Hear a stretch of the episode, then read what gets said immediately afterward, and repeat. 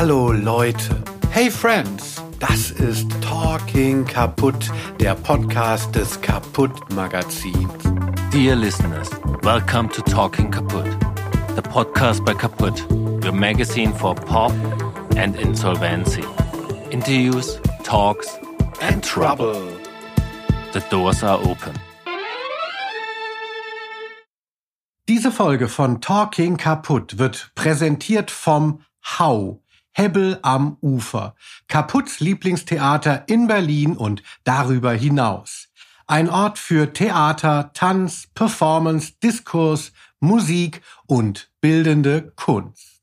This episode of Talking Kaputt is proudly presented by Hau, Hebbel am Ufer, Kaputt's favorite Berlin theater and beyond. the place to be for theater, dance, performance, discourse, music, and visual arts. Today's episode of the Kaput podcast is a very personal one. I've known Ramesh for around 20 years now. We met through shared friends when he was part of the indie pop rock band Voxtrot. Voxtrot split up in 2010, and ever since Ramesh has been releasing beautiful music under his own name most recently the brand new album Eternal Spring.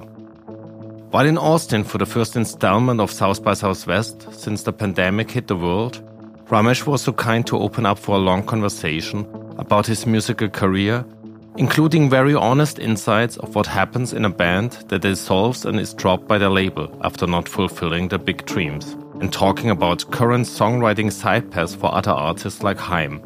We also talked about the heavy gentrification processes of Austin his personal relationship with South by Southwest, and many other topics. I could keep raving about it here, but just listen yourself. And make sure to check out the new album by Ramesh. And, spoiler, try to see Voxtrot on stage, as the band is about to go on a little reunion tour.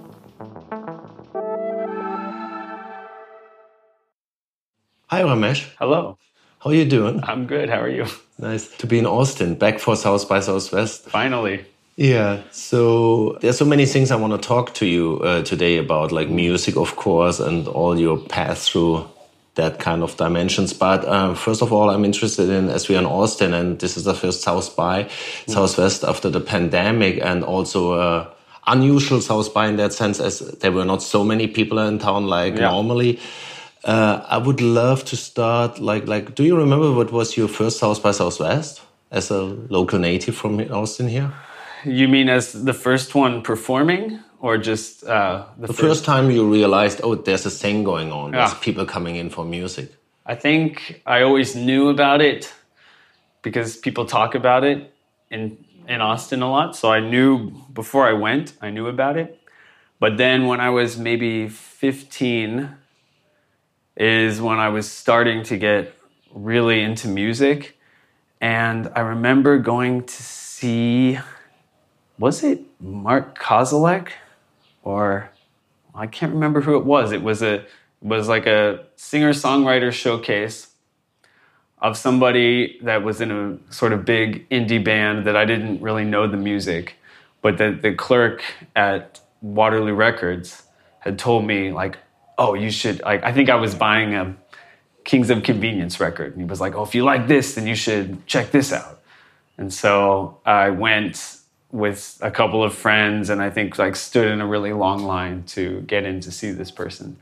Uh, and that's my first memory of South by Southwest. What year can that be? That must be, well, I was born in 83, so it would have to be 1998.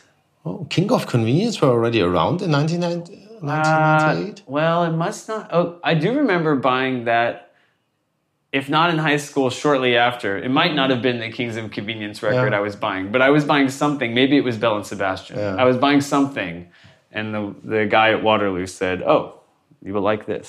Yeah.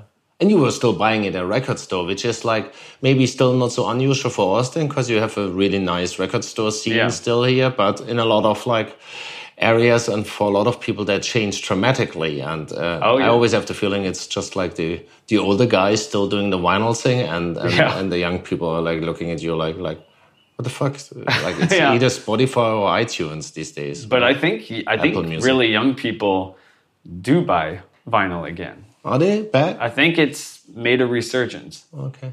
But even back then, I would think like, well, okay, I guess now because of disappearing record stores, it's lucky we still have them here. But back then, in 1998, I feel like other than the biggest cities, there are probably not a lot of places where people in high school could go to buy Belle and Sebastian on vinyl. I think it's pretty unique, right? Yeah, especially also that the, the people are talking nicely to them. Because I remember being uh, raised in Stuttgart, Germany. Uh, I was always afraid to go to the record store because the guys were like handling us young boys as like we have no clue. And then you yeah. ask for like, I want this uh, new Flaming Lips record. Ha ha ha ha ha. This was sold out like three months ago, dude. How can you come now? And then you go away again. You feel, feel like like somebody like put water over you. Yeah, you know? yeah, yeah, yeah. Did you have like like one store you always went to, and you would say that was really important for your music socialization? Yes, I mean Waterloo Records is the one for sure. Okay, and it's still there. Yeah. It's still, which is amazing and surprising to me, just in terms of how prime the real estate is and how few people buy records, but it's still there. Are there some of the same people working still? There are. Wow, it's amazing. yeah, that's that's kind of awesome because that's how you uh, like it in a way. Yeah. That you feel like okay, some change things are not changing, and they have like all the wisdom in the world because they are real music yes. nerds. Yeah, yeah, yeah. I was gonna say there used to be also another one very close to here to the university that was called 33 Degrees, which now this is moved down south. It's called End of an Ear. Probably lots of people know it. I think it's pretty popular. Uh, but 33 Degrees was where James Minor, who became our manager, who now, of course, was running the music part of South by Southwest, he used to work at 33 Degrees. Oh. So that's true. Remember funny. from long ago, yeah. that's quite a career uh, path too. yes. yeah. Yeah, because I, I always think like when I was working in a record store, that was the best years for really listening to music mm-hmm. and like, discovering new stuff. Because it's yeah. it's the only job where you have really nothing else to do than listen to the music and transfer it very through conversations and stuff like that. While working as an editor, everybody thinks like you have all the time in the world, right. but then you have like tons of meetings, communication, yeah. writing takes a lot of time and suddenly you feel like oh man so many new records i have to listen to but when when yeah. do i do that? Like like yeah, yeah, it becomes not so organic. Yeah. Like i think it's i think it is a different thing to it can be exciting to feel like oh like now i'm in the music industry and i have and there's all this new stuff i know about and i and i want to know about all of it but it's a very shallow investigation of each thing versus I think like when you especially before streaming like back then in 1998 like if somebody tells you oh you should buy this Belle and Sebastian record and you spend you know $16 on this thing and then you take it home like you listen to it many many many many times. And so it becomes like a very deep investigation that's a very good point too. That you listening to records like like maybe 50, 100 times in your life. Course, yeah. How many new records do you right. have time to listen to that often? Like like right. even if you really love it, you maybe have listened to it at home like three, four times right. or the run and something. So that's a primary change too that I realized with um, funnily also coming a lot of like this like more charty 80s music being in a revival mm-hmm. and then you recognize you know like all the lyrics because they were so present in your youth and you were listening so much more right, often yeah. to that I, yeah. which is really weird that i can probably tell you better like phil collins lyrics than and george michael lyrics than uh, any flaming lips records right, uh, yeah. lyrics or something because they're so significantly in the ears all the time yeah right? Yeah. Uh, what was the first music which made you feel like, okay, I want to do music myself? I mean, I think the first is probably, well, it's probably the Beatles, which is like everybody's, for, or maybe not anymore, which it's everybody's first. But uh, I think that's the first thing, because I do remember, I mean, I can remember being 12 years old and having having like whole concepts about albums like even like just starting to write songs but having like whole concepts of albums that i would make one day like with the cover art and the title and like kind of planning it out from start to finish. And i think that started with my like getting very into the beatles and then other like 60s and then 70s music and stuff was starting to see like because i liked this idea like of bands like the Beatles or Pink Floyd.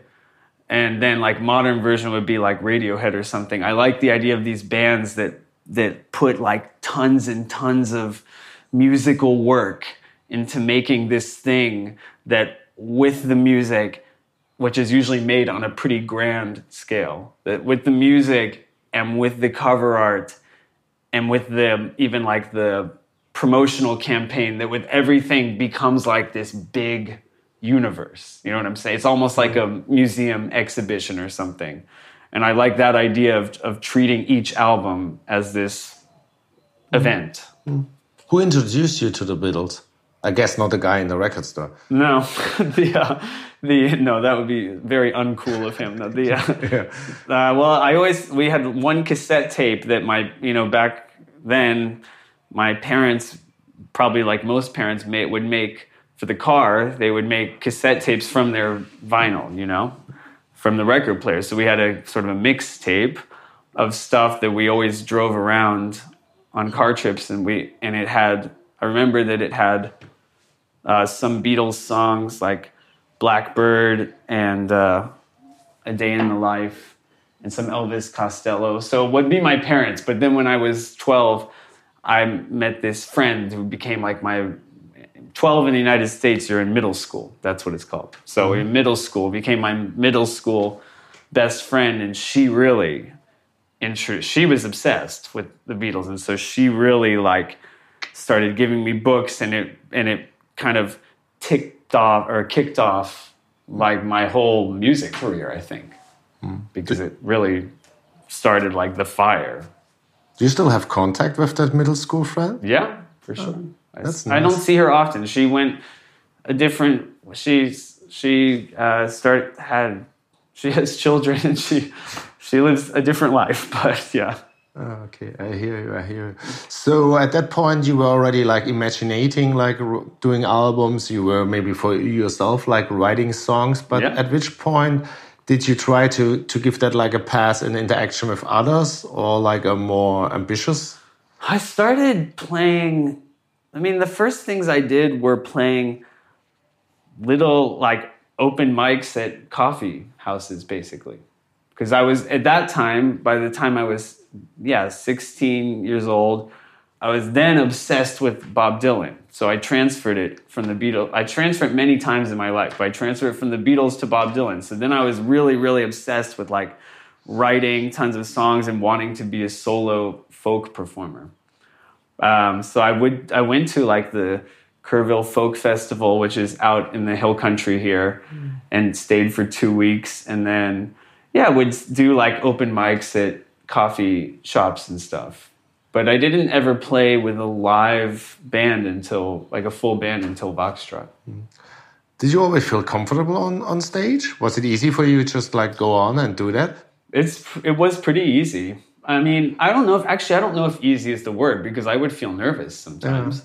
But it's more I think I always felt that it was worth it. Yeah. I always felt like it was like you know like with fear there's like the two there's the difference between a fear that you feel when it's something you know you should do, but it's difficult. Like you walk into a room and think, I'm afraid to talk to that person. Like I feel nervous, but I can feel that it's something I should do. And then it becomes like a good professional or otherwise relationship, you know? And yeah. that's like an, a good fear. And then there's the fear that's really like something's telling you this is actively dangerous. But yeah. for me, like performing, even when it was when it was when there was fear, it felt like that's something I should do.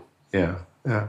Well, I think I never told you that, uh, and we know for a long time. I'm going to come back to that later on how we met. But uh, I found you fascinating as a character because you have a shyness. Mm. You're very gentle, but then also you have a you have a self confidence, Right. which is rarely to find that somebody is like like shy and self confident in, in, in, in a way, and that in that sense it's kind of fitting. Right. The way you perform, there still is like like this boyishness, Right. but there's also like a like like especially when I like when I see you on stage like at South by here this Uh-huh. week. You're there. It could be also like the performance could also be in a stadium in a sense. because there, you had like this presence. Oh wow, thank you. Yeah, which maybe leads me back to, to, to South by 2 As we are speaking, you performed here this week with your uh, band and the new album Valentine, and um, I wondered um, again, as it was to me, it felt like it was a miracle this thing was happening because I was Yes. coming to the States anyway, and then I thought like, well, I want to see you in Austin, and oh, so South by is really happening, so I'm Right. gonna jump into that. And yeah james was nice enough to to cover me on last minute with a with pass and everything. Everybody was super super nice. Also that's something you you feel like the whole team is excited that this is happening. Right. and I remember I've been here a few years ago the last time, and I felt like, okay, this is not the South by I used to love, which was like smaller. You can walk, Right. go in and out of the venues. You see tons of bands. You also run into unexpected stuff because it was so convenient to mm. to just do, or you followed other people. And then it got like this big thing where like all the big brands had like massive stages, and everything was so loud, and, Yeah.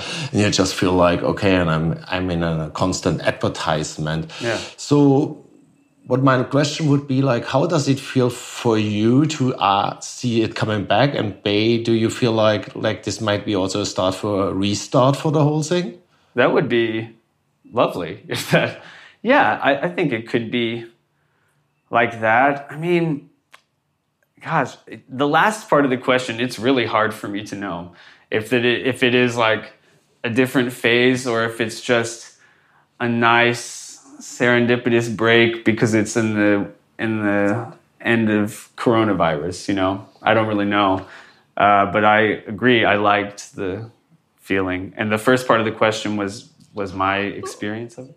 yeah how do you experience it over the years also did you share Oh. my experience that like this was something like an indie gathering and then it got like out of control It did. I'm a little bit. I will say that because my previous band Voxtrot, like because we ascended at the same time as it was sort of really becoming a big thing.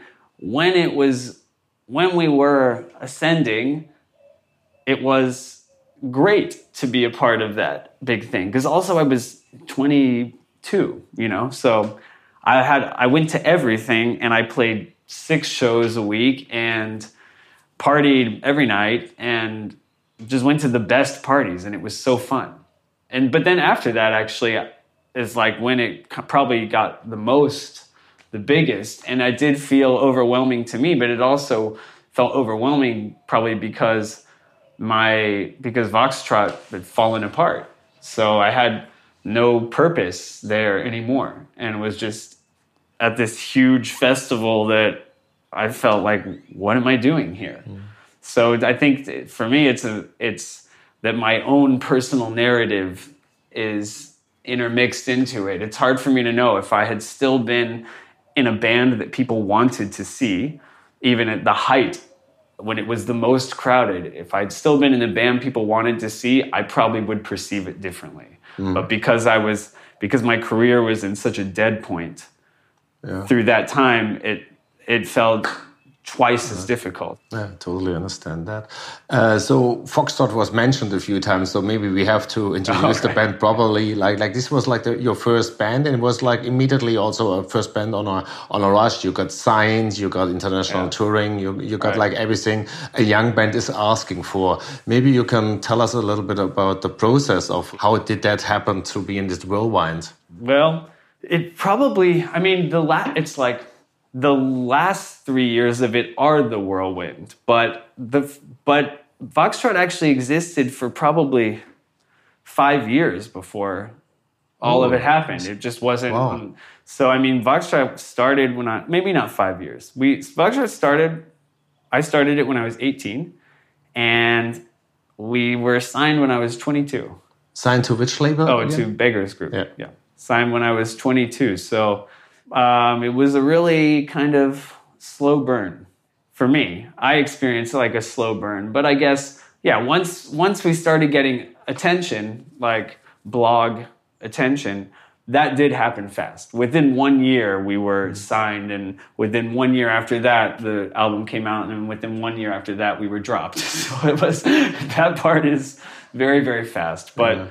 but the other part, the build up, was very very organic. How did the signing happen? Do you know uh, what was the the major moment the A&R saw you or heard about you and what At made South you? by Southwest. it was South by, you were a South by Southwest signing. That's right. That's one of the that was the our greatest year for me of South by Southwest because we played so many fun shows. We had a lot of buzz around us, and at the end of it, uh, our Simon Ashcroft, our A and R guy who ended up signing us, he came and was like with us the whole week and stayed and partied with us, and then came on tour with us after that, and it was a proper old school A and Ring like it wasn't like we had decided, yes, we're signing with this label.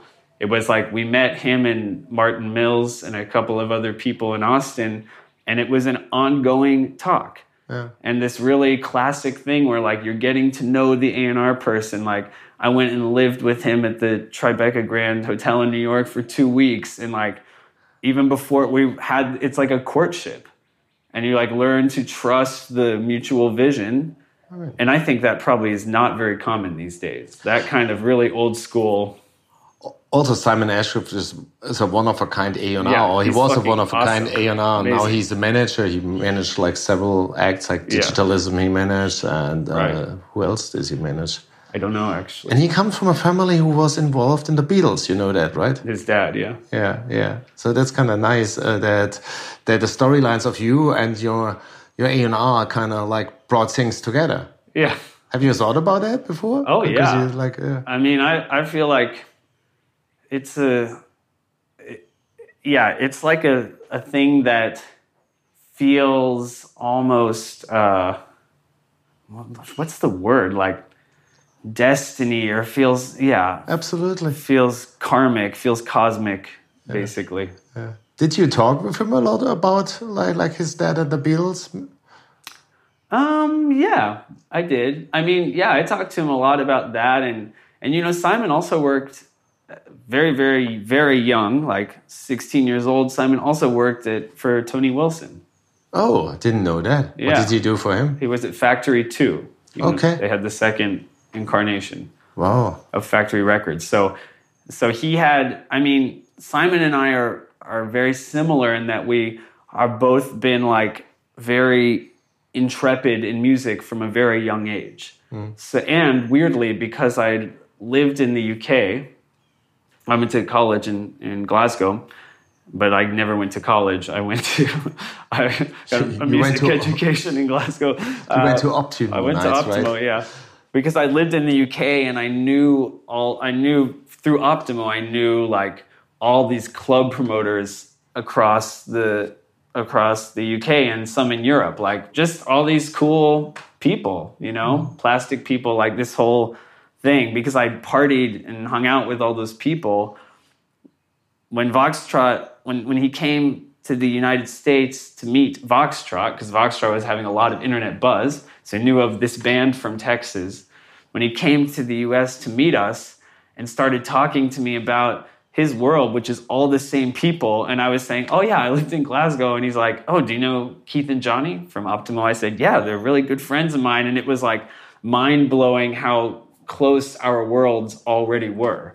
So it mm. made it a very natural thing that then Voxtrot, when we start first toured in the UK, we played all of those cool club nights because we the network was already there. In a way, it's always physics. Like like as planets gravitate to each other and around each other, it's also with humans. Like there's certain kind of like passes, and we all have there's some Yeah. magnetism between us. Right? It's absolutely that, I think. Yeah.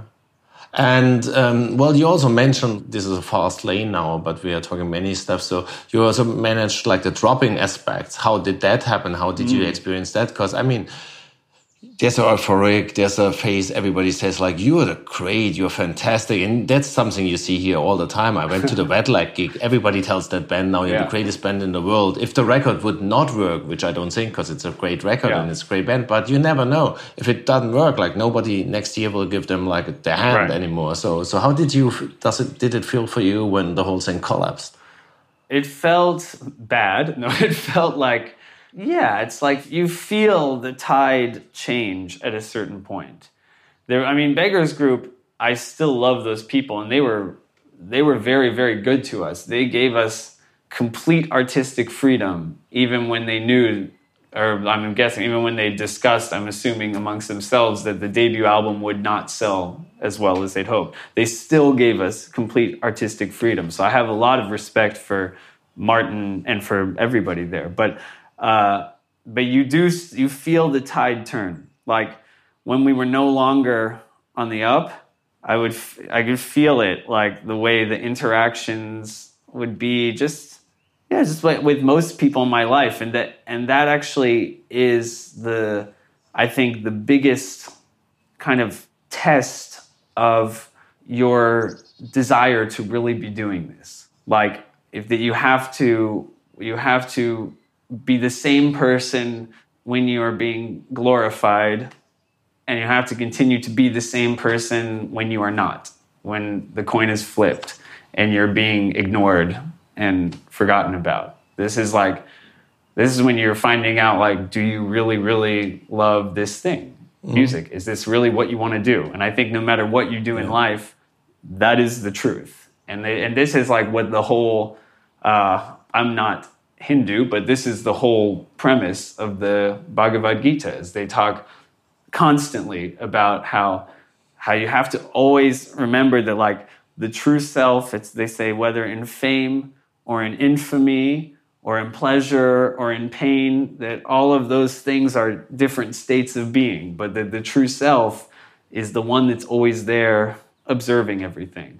So it's like my identity at that time was very, very tied, of course, to being this singer of a band that was signed to a big record label and was kind of famous. Like this is that was my identity, and then at least here in Austin, you you must have been like really a status. Yeah, for sure, and and even other places I would go, like a lot of doors opened for me. But then when you find out that that that stuff is temporary, then it's like I think oftentimes the impulse is to say, okay, well, I had a good run, it didn't work out, now I'll find something else to do with my life. Yeah. But I think if this is really, if you're really committed to being whatever your art form is, or even if it's not art, whatever your thing is that you do in life, your profession, your calling, mm. if you're really committed to it, I think it's like life tests you and you have to keep showing up for it and then there's more to life than what you think is the what you think is the end all be all. Did you have somebody like like like also telling you stuff and being on your side or this is wisdom there on the street coming just like from yourself? Um, i would say that i have many people telling me stuff but but only because i had to only because i because i was forced to start searching yeah. for answers because yeah. because I felt like I lost I lost I felt like I lost okay first I felt like I lost whatever amount of fame I had so I felt like I lost that even though we know that fame is not really what is the important part but it feels important when you have it right and then I felt like I I mean I lost I mean financially I I didn't have the money coming in anymore so I was working regular jobs and uh, yeah, and I felt like people didn't look at me anymore as a talented person, which is important to me as part of my identity, that they think of me as a talented artist. So I felt like all of the ways that other people see me, I lost all of them. And so then I was really depressed for a long time, but eventually started to to meet people who turned me onto things like like meditation and ayahuasca and just like in th- different forms of therapy, but just different ways of trying to understand myself. And this is what has led me out of the woods a little bit. Because it's a tough call because you realize at one point that for most people, artistic capacity is like connected to the market value only. Like if the record would have worked out, you would have been the greatest songwriter on right. earth for them. But the record did not work out commercially uh-huh. as it was expected. So the songwriting can't be the that right. good, right? Yeah, yeah. And that's a really weird perspective because because if we learn something over the years, is like a lot of great records will never make it, and also with the reissue labels and all that, we see so many identities of artists who make great records, and 40 years later, maybe the world is realizing right. it.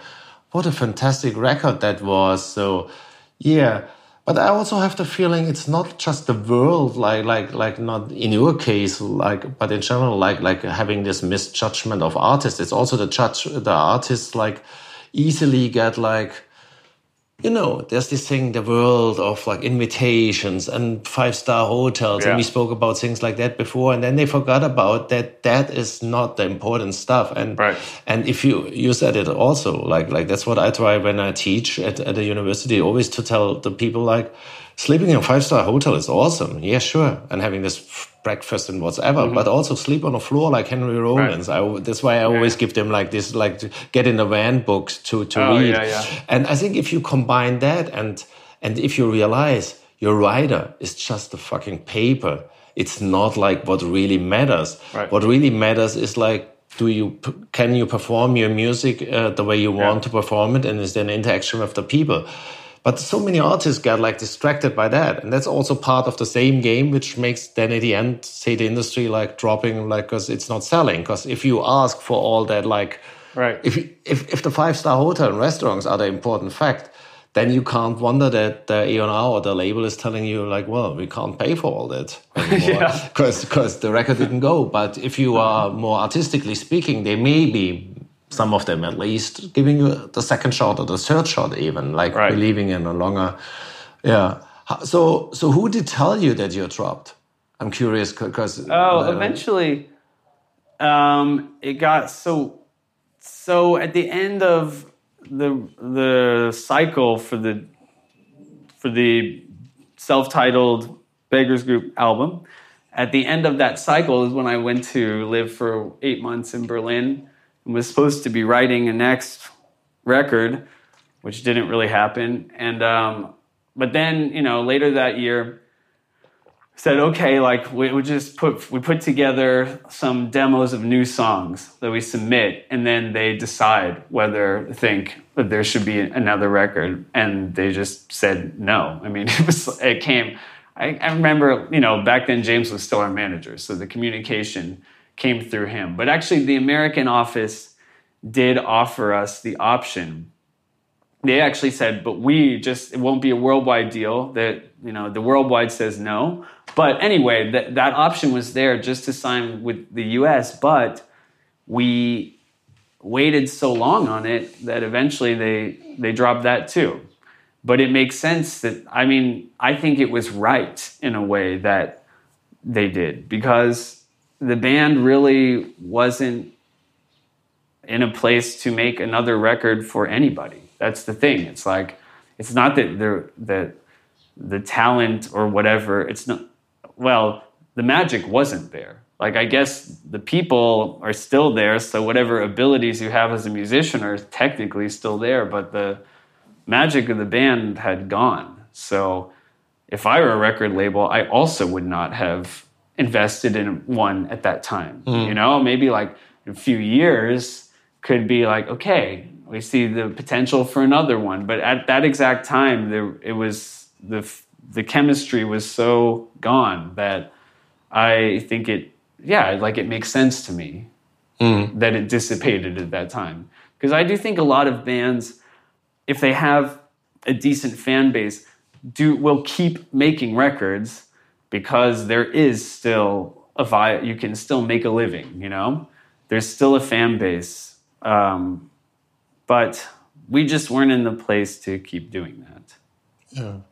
But then again, also it's I don't know often if I know exactly which bands, what kind of bands you're talking about. Like you always feel like, yeah, but the fire is also gone. It's a job now, which Yeah. is fair enough because a lot of things are job. But but then with arts, we, we feel like it should be more. It should be the fire and Right. the income aspect, like the job Yeah. for sure. So so for you as a band, it was also clear that you're gonna that's over for as a band, or did you try to write new stuff and f- uh, get a fire back? At, Well, we did write some new stuff, and actually, the last song that we did together is my favorite Voxtrot song, is Berlin Without Return. But I guess after that, and an act- and that was a good experience. which, which is an excellent song. I love that song. Thank it you. was a great single. So But after that, it just felt like it just felt like sad. Like there was so much sadness about how much hope there had been, and then how much hope had gone away. There was just so much sadness that I don't think. I think it. Looking back, I'm glad that then went away and have like had this whole other adventure of life. have there been other bands at the same time around? Would you would you say like they were kind of similar and they made it, and you always looked on their careers and thought like, course, this could have been us. I mean, I would say a band that shares probably a lot of fans who I'm friends with who definitely made it is Vampire Weekend. Yes, they mean, made it. They certainly made it. So, uh, yeah, I mean, it's interesting to see how it works. You know, like with Voxtrot, I feel like I used to think, oh, if somebody had signed us like right when the first EP came out, when the magic was, when the whole band was still really, everything was like, then I feel like it would have just gone up like that. But I don't know. I, I mean, I, I do believe there is some element of like, like that things happen the way they're supposed to happen because Yeah.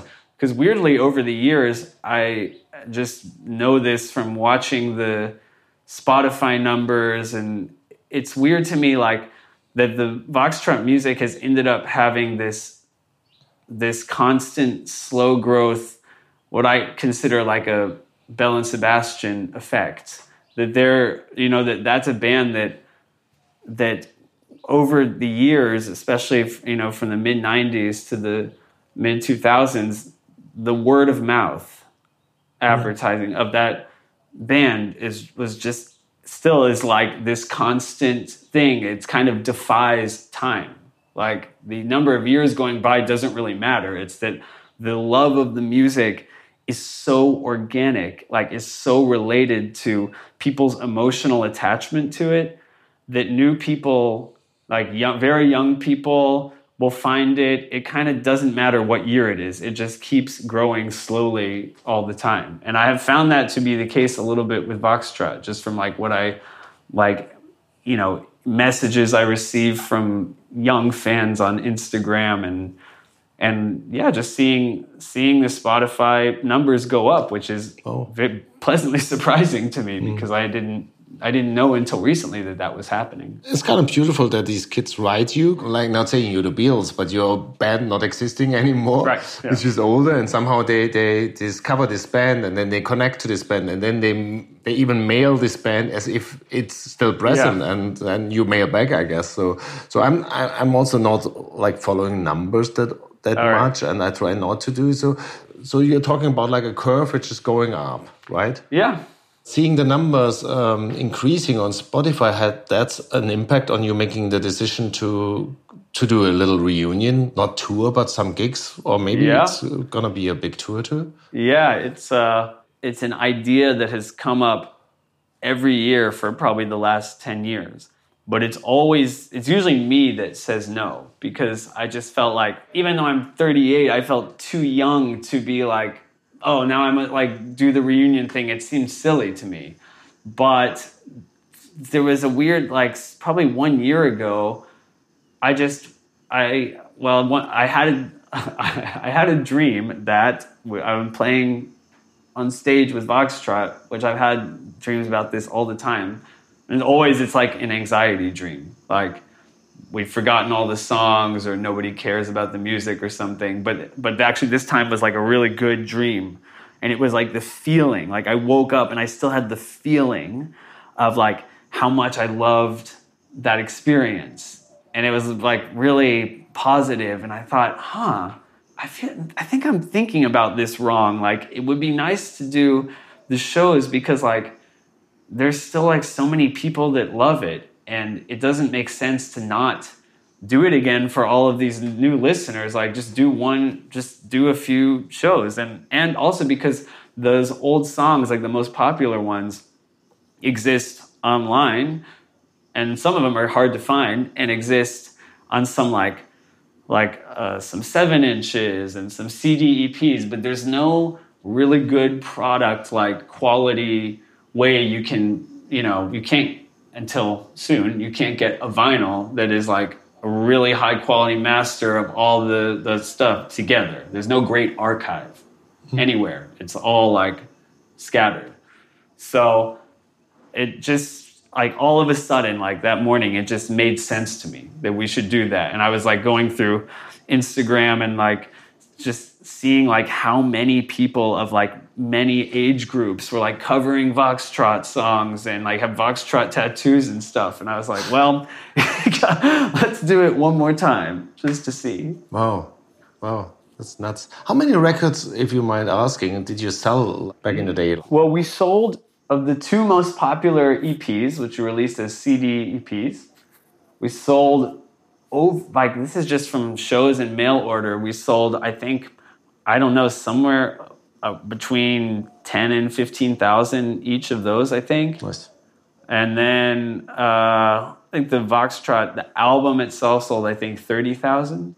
Yeah, I don't know any of the. Well, that, that, that's enough to spread it out over time and, Yeah. and instill in the collections, like in mine. So it's like people constantly keep playing it and others are listening, and it's, yeah. And now the records, it's funny because like the the self-titled album, which was not received as well as some the other, some of the other stuff. Now, actually, we see it because Jason, our bass player, his job is that he is a rare record collector. He sees the Voxtrot self-titled record, and there's they even have them used at Waterloo. When one appears, it, they go for about a hundred dollars. Really? so Wow. it's crazy how it works Yeah. out. Yeah. So you were always like in close or like at least familiar contacts with the other guys in the band, so it was easy to reconnect, or was that like, uh, okay, we really have to call in a meeting here and see if the vibes are existing and Well, for a long time, we were not in close contact. right. But in the last probably five years, it's softened a lot. And then we started hanging out a little bit. And now I see him a lot. And now it's really good. Now I have feel close again. But for a long time, no. I mean, there's a lot of there's a lot of uh, tension that comes with the collapse of a band. Always, I think. Yeah, sure. Because I mean, there's also like some blame the other, I guess, and things like that. Like, like if Yeah. you would not have fucked up that gig, Right. which was so important, or something like that. I think everybody just usually, at least in Voxtrot, I think people just see it as, in hindsight, you see like some decisions you're so adamant about that you can see how like that maybe you don't always know exactly like maybe sometimes you should listen to other people who are you're working with and but sometimes not. Sometimes it's good to stick to your guns. So this is like how life is. You don't know anything until you see it in hindsight. And also, so too many people, as you mentioned, said you're great, you're fantastic, you're awesome. At that state of like you're pumped up, and then somebody tells you like maybe you should do that. Like why? No, I know it better because I'm great, I'm fantastic, Right, yeah, I'm yeah. awesome. Yeah. Right. Uh, you know what the first gig gonna be? Where do you have like some special place for that, or is the first one the one you you think like, well, maybe we're gonna backfire here, so we make it in a garage in in Tennessee, or Well, it's definitely not in a garage in Tennessee. It's at Webster Hall in New York City. It's the first one. so, Hello. Hello. That's a nice venue for, for a comeback show. yeah, I'm trying to get them to. There's a so this town that that Jason lives in is a little town called Lockhart. Hmm. It's really cute. I want to do one show, one secret show. I guess it wouldn't be secret now, but one secret show there before. Yeah, Nobody heard it. nobody from Germany will come to that show. Oh, you never know. People are traveling again. Would be amazing. Yeah. Yeah, that's awesome. Um, to jump back in the in between years, which are obviously also still happening because you're working on your solo career, how easy was it just to restart as a solo performer or like a solo artist in the sense who Yeah. still has band members for live performances. Yeah. But but you're writing your songs and you're known as Mm-hmm. Ramesh now and it's all about you. So and yeah. not easy at first. I mean, there's the expectation that it will be easy because because Voxtrot has a big following. So there's the expectation that that will just naturally transfer over. But you find out very fast that that uh, it's yeah. I think I read in the Clive Davis book when he's talking about um, when Paul Simon, when Simon and Garfunkel stopped, right? And that he was, and actually, I guess weirdly, Paul Simon has gone on to sell, I think technically many more records than Simon and Garfunkel, but that Clive Davis said to him, like, you, like, don't break, or you, it's almost impossible to break the power of the institution. Like, if the institution is Simon and Garfunkel, it's very hard, no matter what art you produce, to break the love of the institution in the public's mind. Like it often doesn't work, but it work. But sometimes it works. Like uh, Michael Jackson's a pretty good example. George Michael is a pretty good example. Yeah, I was thinking of him too, but you should not forget Wham was pretty young still at that age time. Oh, right. So, so I think you have to break it early enough because otherwise, you, you're right. When when the institution is already like a, le legacy, then it's Mm-hmm. it's harder if you have like three, four, five records in because then people are they have too much of their lifespan with you, right. and then it's like, oh, a change. No, Yeah. change feels weird. yeah, totally. Yeah, so it's not easy at first and can be very demoralizing because you expect so much and and you feel like you're not receiving it. But but in the long run actually I feel good about it because it has challenged me to to go back to the starting point of like wanting to really become a better and better musician. And it's almost like the more simple I make the relationship between me and music, the more that it works. Like if I I find that if I'm like really really dedicated to working on my singing voice and to working on my songwriting and my playing, then that simplicity when I'm working with other people on my solo stuff, it creates like if I'm not thinking about the past and I'm not thinking about whether it's difficult or easy for me to be a solo artist, if I'm not thinking about that, if what I'm actually thinking about is what I'm doing, there actually is lots of good stuff that happens. And it's like the potential for it to grow and grow and grow is actually there. Even though it's like, I know from history, from a Clive Davis book, that it's hard. or I know, you know what I'm saying? Like the potential is actually there. It's just that we are so used to thinking of life in what we know about it from the past. Totally. That's why it's the same as what we talked about before, like the convenience of like the, the surroundings and getting used to much of like the comfort stuff. Same goes with those things. If you compare, of course, and we have both lived through the high days or the last heydays of music business. I mean, we didn't see the real heydays when it was Right. like all like uh, massive sales and everything was possible. But but we had like a pretty good time seeing still a very working like music industry. And now a lot of our the people who joined that journey with us they they think like everything decreased and it's not good anymore. But if you talk to younger people who start at point zero as you said like there's so many possibilities still going on. There's so much possible and they build up the same careers and like, like i don't think that Wet Leg for example to bring them back as i just saw them here on a stage and everybody is buzzed about them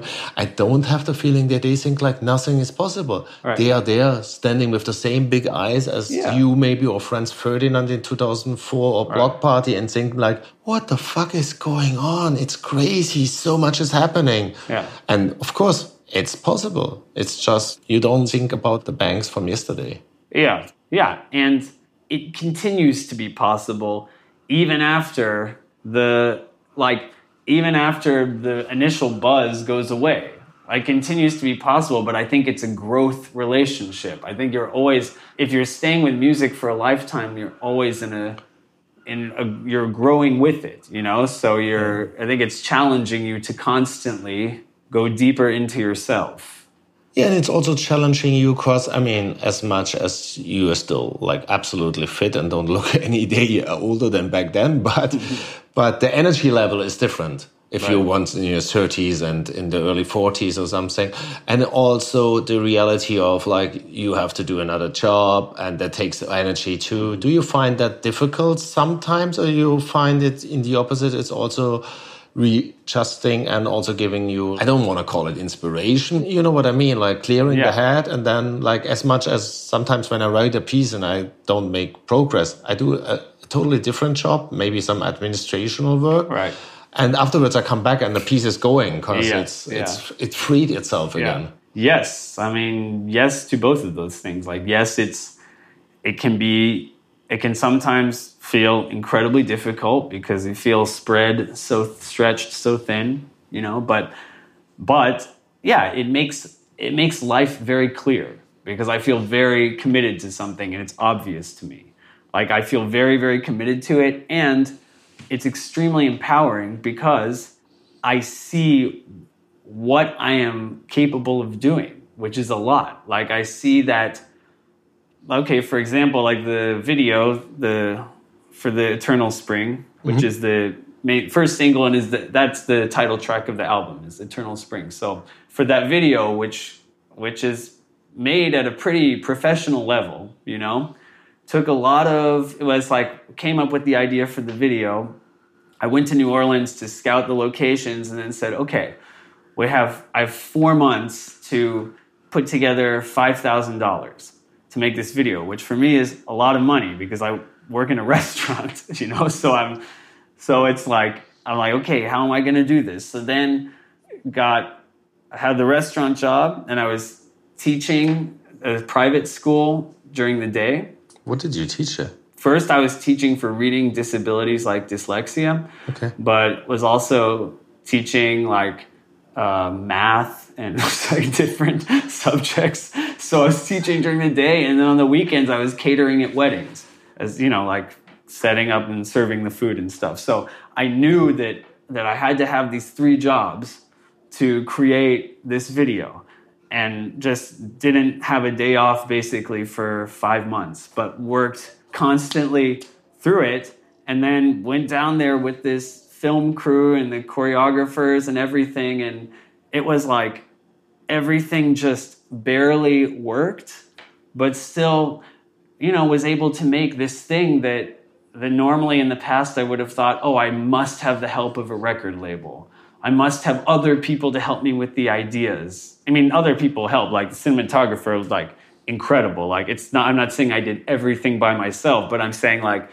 the grand vision is actually achievable through individual hard work and then working with other people. You don't always need somebody who quote unquote knows more than you do to make right. it possible. You know what yeah. I'm saying? Like and it is that way with the album too. Like took a long time, but in the end was able to create something utilizing orchestral players, like all this stuff that's that is difficult to figure out logistically how to make it happen. But you, I learned that you can do it by yourself. Also, one thing you just described is you learn over the years how much you can put in one day or one week or one month as work and, and things and connect it. Because I remember when I started writing, like writing a review was a day thing or doing an article for a big newspaper was like something the week was dominated about. Mm. And now over the years, you learn how much you can put in and still you get the quality out of it because right. you're more experienced, but you also yeah, you have a different approach of looking at things. Maybe you're more professional, you could say, or you're more experienced, but right. it brings things together. Because, I mean, the, the one thing I recognized this week, you, you played this big South by Southwest show, you worked the day before, you yeah. worked the day after, you went to Houston for another gig and you work the day after. I mean, this is like uh, if you compare that to the Voxtrot days, right. you would have partied after the gig, would have been totally destroyed, would have played the next, so would have still keep going, going partying. So it's a very different approach. Yeah. But it's working too, yeah. right? Well, I see it as part of like, like this to me is the difference between treating it as a as a lifetime career versus something that's just part of my youth for me it's a life like this is what I'm doing with my life. And it's like that is a division that becomes very clear when you go into your 30s. As you see of all the artists you know, you see a lot of people they say, "Okay, like that was part of my past and now I'm on this different part of life." But if it's really your life and that's really what you're doing, you adjust your life so that it's possible, you know, so that you make sure that it is possible for you to keep doing this thing that you love so much and you organize everything else around it. To paint the picture uh, correctly, um, you also do other things to, to make money on the side, like you write for other people's songs, you uh, write sometimes for advertisement, but you choose very carefully. And that's what I also admire that you, you do this pretty much. The restaurant shop is also part of a process of making sure you don't do bad stuff or stuff you don't feel like. Like, because the music has a, a certain holiness, you want to work on good right. projects with only, right? Well, to be honest, I've tried to work on some less holy projects. All I've right. tried to like like I always wanted to get when I was in LA, I wanted to get I was like seeing the people I know making money with licensing with advertising. I'd be like, please get me those gigs so I can earn thirty thousand dollars. But you know what? It's so you're never, not the angel I, I, I see. Yeah, sadly not. But but actually, like so far, it never happened like that. Like the things, it's like, it felt like when I've tried to go, like, when I've tried to go out of integrity, it hasn't really worked. There's, some weird thing about it. Like, yeah, there's a lesson. It's not made for everybody. But then there's some stuff that at the time, like, I had, like, would maybe have some ego stuff about, would think that it was not out of integrity, but I'd think, like, oh, like writing songs with another band, like, that's not really who I am. Like, I do my own thing. But then it's humbling to see that actually some songs I've written with other bands have ended up, you know, keeping me paying the rent for a few months. So yeah. it's, I see it now, I see it differently. Now I see it like, oh, even if I write a song with another artist and it's not a song that is like coming from my heart, it's actually still a good use of my musical knowledge. Like as long as I'm having fun doing it, then it's a good thing. I see it. I just see it differently now. Mm. How do I have to imagine the process of writing with another artist? Because obviously, it's not like with a band where you meet every week, like two, three times, right. and there's a closer connection. You are going for one weekend session or like yeah. even one day only, and you meet the artist. Can you describe like maybe a significant one? Yeah, like I mean, with the Haim song, it's so you wrote partly a Haim song of the current album. Which track is? Yes, it's called "Now I'm in It." It's nice. the name of the song. Um, yeah, I wrote. Yeah, I guess on now, and I'm credit basically uh, my friend Rostam, who was, of course, in Vampire Weekend. He works a lot, worked a lot on that Haim record as a writer, as a producer, etc. So uh, I remember I'd just been to the movies to see Crazy Rich Asians. then I was leaving the movies. It was like 9.30 or something. Quality cinema? Quality cinema, high quality. I was leaving the theater and he called me and said, oh, like, we're writing this song and we're stuck on the lyrics. Like, can you come help us with the lyrics? I was like, okay. And I went over there that night and yeah, it was interesting because it's kind of scary just well it's also funny because that's a band of like three sisters you know like you have like you're like it's not like just walking into the room with one artist you're like walking into the room with my friend and three three Haim sisters that are they're all trying to write this song. And i'm thinking like well i'm one person like how much will i be able to add to this already group of four people trying, to write this song? But it's funny because she they play me like the they had the backing track. She had a night kind of idea for the melody, and then I I listened to her like you know like not sing because they didn't have words yet, but like kind of mouth like the syllables how it should be. I kind of listened to her mouth it, and then it's like the first the first suggestion is like the scariest because you really don't know like will people be like this is so dumb or like yeah. this is so cool and it's like you know they're a popular band so i'm kind of feeling like like i really want this to work uh, and so i uh, and yeah so the first so the first thing that came into my head ended up being the first line of the song. Like Wow. it came into my head and I was like, here we go. I'm like, this is what I'm hearing. And I just said the line. And then they were like, yeah, that, that sounds good. And then it from there, it was like, it felt pretty, I don't know if easy is the word. You still get, you still hit these like roadblocks every hour or so to where Yeah. it's going. And then you're like, no one can think of anything Yeah. and then somebody will come up with something. But it was once it started going, then I was like, it made sense to me how it happens. So you wrote that song lyrics in one night after you have been to the cinema, which maybe was nice because you were not like the whole day thinking I'm going in the studio. You well, we wrote it most a lot of it that night, and then we went back the next afternoon to finish it. Yeah, but I also understood it right. It kind of linear writing. So you start in the beginning of the song, and then you go on, go on, go on, and then you do loops again where you fix little things and change little things. Or, or Yeah, pretty much.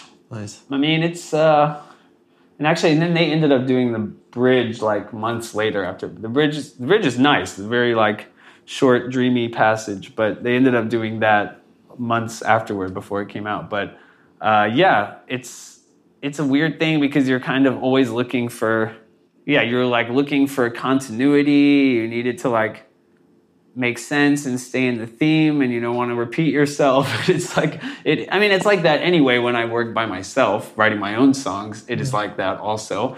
But it but i would say like my songs tend to take probably take more poetic license are like more are like less bound to uh i don't know how to explain it. Like i give myself more freedom to work with poetic imagery without it being directly like within like this is what this song is about you know? And also i think like my lyrics tend to be more like heart on your sleeve like emotionally like more like big emotional statements. Yeah, you yeah, know what i'm yeah. saying? Yeah, yeah. so it's it's a different it's a different feeling. Uh-huh. Working with them or working with rostam is a different feeling but it's interesting how it still works. Mm.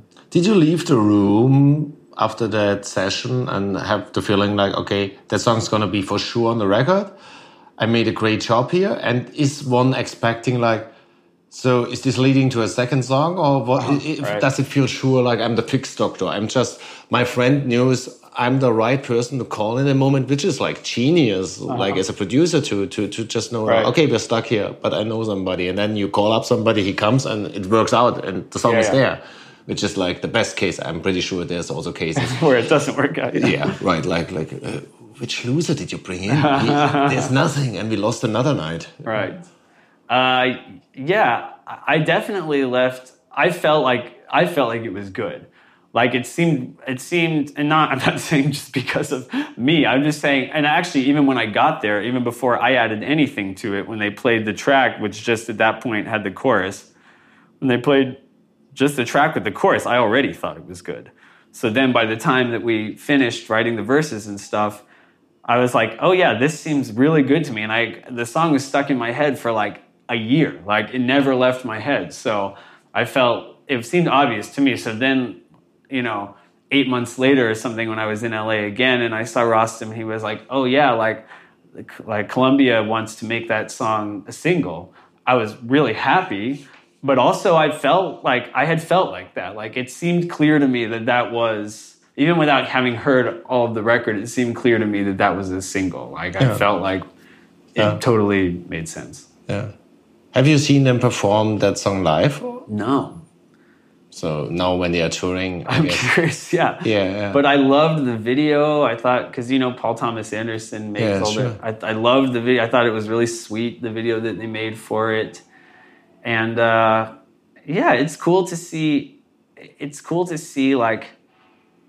I mean, this is something I already know from my own career, but it's it's nice to be reminded of this thing. I once read this in a Fran Healy interview, and I think it's a very good, true statement that that all big songs start as little ones.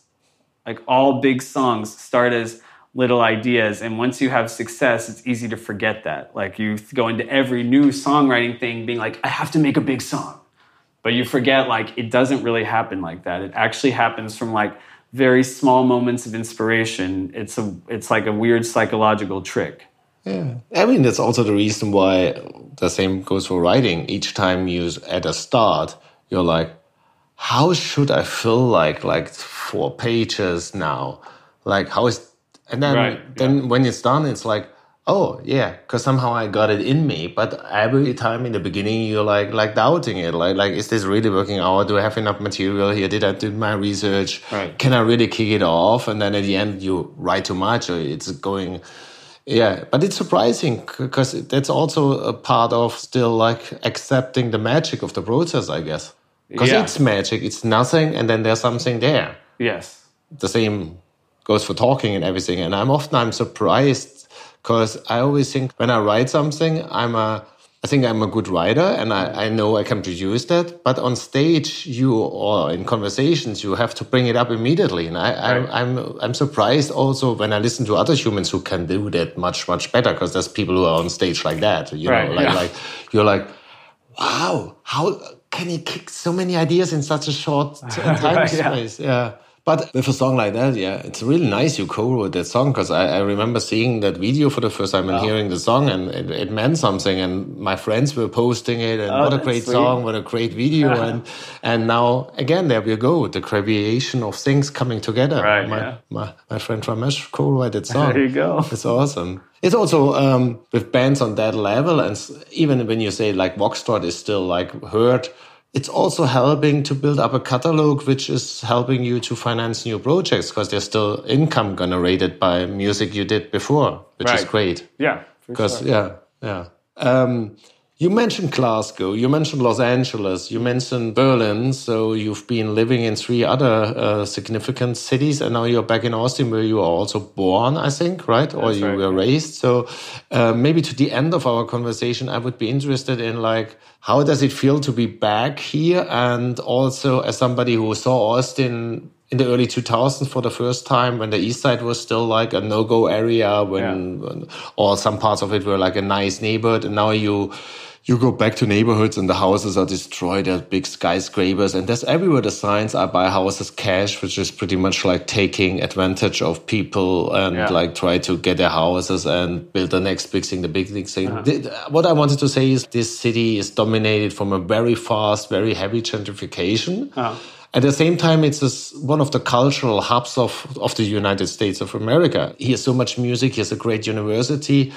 How does all that feel for somebody who is not just like coming by here once a year for a week for South by, who is living Right. here and who knows the history of the town? Is this like a good development? Do you see also like some parts of it good? How do you feel and how do you feel be back after all that years in different cities? There's still lots of cool people doing cool stuff. Like, but it definitely changed. You take like what is known about Austin, which is like that it is so physically, naturally beautiful, and that it has this hippie ethos. You know that like Willie Nelson is like the patron saint of Austin. You know from this this time in the early 70s when it was like a very cheap, very relaxed, like yeah, this like really liberal place, but with like cowboys and hippies and this this magic thing that people love so much. That that is the spirit. That the spirit is actually a really humble thing. The spirit of Austin, I think, is is like yeah, is like really sweet and humble. And the I don't know if the word is problem, but the, the reality now is that when people are attracted to something like that and it starts to be seen, because I overhear conversations all the time where people are just talking about the city, as I'm sure they do with every city, as an investment. Then you know that like people are being drawn to it because they see it as something to capitalize on hmm. versus that their heart really feels called to this place. Yeah. It's also not just the people. If it's only be the people that would be okay-ish working out, but it's companies, like it's whole complexes, it's big, big house projects which are built by companies who make them big money and then keep on going and stuff like that. Because that's making a, a different perspective on, on the city development because it fastens things up. Because if regular people come on, uh, who are used to buy houses like, like we Germans are not so much like that but like I see it with British friends they buy a house and then maybe 10 years later their family is bigger they go uh, sell that one and they buy the yeah. next one they want to make a little bit more money and but they yeah. they just want also their homes but a lot of this buying and reselling and buying and and so on is like just to make the money and yeah. that's that's when we are getting bad and also I want to change perspective because we are both still talking from a privileged perspective on the things. But if I go to the east side, which was like a lot of Mexicans living, a lot uh -huh. of uh-huh. black people living there, these people, they if they sell their houses there, they don't find the house that easy anymore because they don't also get like the big money out of it. At least I think like that when I see a sign say like I pay yeah. you cash, I don't have the feeling like hello, this is going to be a fair amount going right, over yeah. the table here. I, see, I, am I'm, I'm more likely feel like some right. some guy takes advantage of somebody else who has like debts and stuff. So where are these people going, and and how is that dynamic? Because you mentioned earlier in a private conversation that, for example, 12th Street, where I was on Saturday night 11th Street, people have, we have to explain, are already very gentrified, like a lot of restaurants, a lot of hipsters always. If you walk up the hill, like through the side streets, which uh -huh. are dark, to 12th Street, it's still a little bit different. There's still like hoodie parts. There's a hip hop block party, which is like not commercialized. There's uh, people hanging out. How do they feel like with all that coming closer and closer? And where do these people move to? Do you have ideas? I don't really know the answer to either question. And that, mm. like, I guess, um, yeah, I guess I haven't, I have never spoken to enough people originally from those neighborhoods to know exactly what. To, I mean, I would assume that there's some amount of friction, but I'm not sure. Like, I don't know exactly where people go.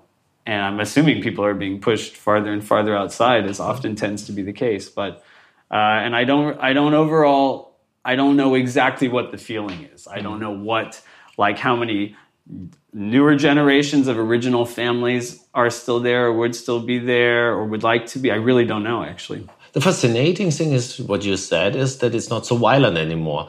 That hood around 12th Street, for example, was really like a no-go area like a few years ago still. And now it doesn't feel like that, which is, seems like at least it's not the whole process is not bringing up more tension, more aggressivity? Well, it definitely, you know, yeah, it feels like as somebody not from that neighborhood, it is a place like like people I know go now, but I don't know if it's not bringing up more more tension. I'm not sure. So let's go back for the last question on your turf. Mm -hmm. Those developments the city is going through. What's the impact on the music scene? Do you have the feeling it's harder to establish here as a musician now as, as everything is more expensive and more struggling? Do you also have the feeling that less artists are coming to town from outside to, to live here? I think that the days of people coming here to to like live a true artist life that can be either sleeping on the floor or in a five star hotel. I think the people coming here to, to, live that like where they're really just in it for that art is probably a lot less because the promise of a cheap life in exchange for the freedom to make art is essentially non-existent. The idea that an artist should be careerist is like just considered to be the truth now. You know what I'm saying? Hmm. Like the idea that the artist should be thinking about Spotify numbers and should be thinking about getting a manager and a booking agent, should be thinking about their brand, quote unquote. This is like considered to just obviously be true. Whereas I feel like in the past, I remember reading, uh, I think it was Noel Gallagher that was talking about how, like, in the early days of Oasis, he was like, we were never thinking, we were not careerists. Like, we were never thinking about our career. We were like, in what we were doing. We were like into being in a rock band and like really living that life. Mm. And then the career comes as a structure that supports that. Like, yeah, in a really expensive city, you can't move there and decide that you're just going to kind of, you know, solely be thinking about your art and not thinking about, you know, not being materially oriented. It's impossible. Like, you cannot survive. Yeah. Well, in a, in a way, it's not bad to think about all these things and also try to combine yourself with people around you, like booker, manager, and stuff like that, if it helps you in your creative process. The only thing is, I always think, and a lot of artists miss misvalue um, that point is, and if you look at like uh, how a lot of careers went out there, like people are changing their path. Like how many great musicians do we have? Like people we see as musicians now, which started as art students and, mm and vice versa. So I think a, a big part of artistic um, path is experiments, doing crazy stuff, doing something which right. you, and I think you somehow have to cultivate that into a, a path like that because otherwise you are too much on a line which is defined by the world already and right, it's, yeah. it's, it's to bring out the magic you need to to also mix up the air sometimes. Yeah. I, I mean that that's to come back to what you described with Haim in the studio. I mean right. that's exactly what your friend was doing there in that moment. I call somebody. He's great. He has yeah, talent. Yeah. but the, the, the most important stuff is also i mix something in the air now this is a, the room was not like that any other of the nights in the studio because you came in right, and yeah, it was yeah. a different room. It was yeah. an experiment. It could have like gone wrong, but it's not a big experiment. It's just like something you can try. And if you keep doing that, even in, in a more commercial city setup, then yeah. Yes. Yeah. Yeah. I think like lots of magical stuff can happen. Um, yeah. Maybe the, maybe this idea that I have. Yeah, this idea of like of how it was for artists before might just be an idea of the past. Hmm. It's possible.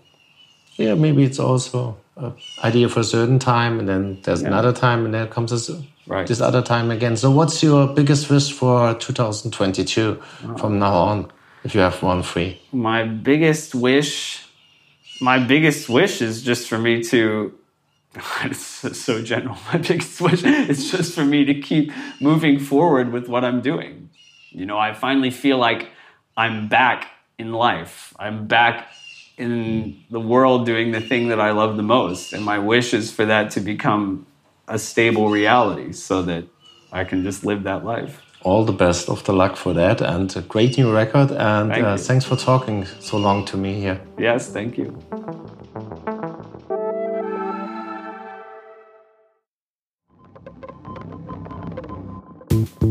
Das war es für diese Episode. Danke fürs Zuhören. Das war Talking Kaputt. That's it for today.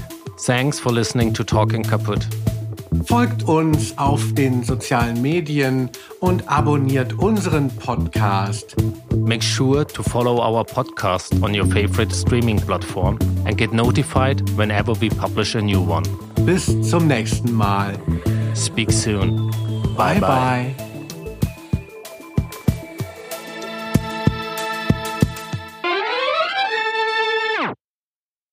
Diese Folge von Talking Kaputt wurde präsentiert vom Hau, Hebbel am Ufer. Kaputts Lieblingstheater in Berlin und darüber hinaus. Ein Ort für Theater, Tanz, Performance, Diskurs, Musik und bildende Kunst. This episode of Talking Kaputt was proudly presented by Hau, Hebbel am Ufer, Kaputt's favorite Berlin theater and beyond. The place to be for theater, dance, performance, discourse, music, and visual arts.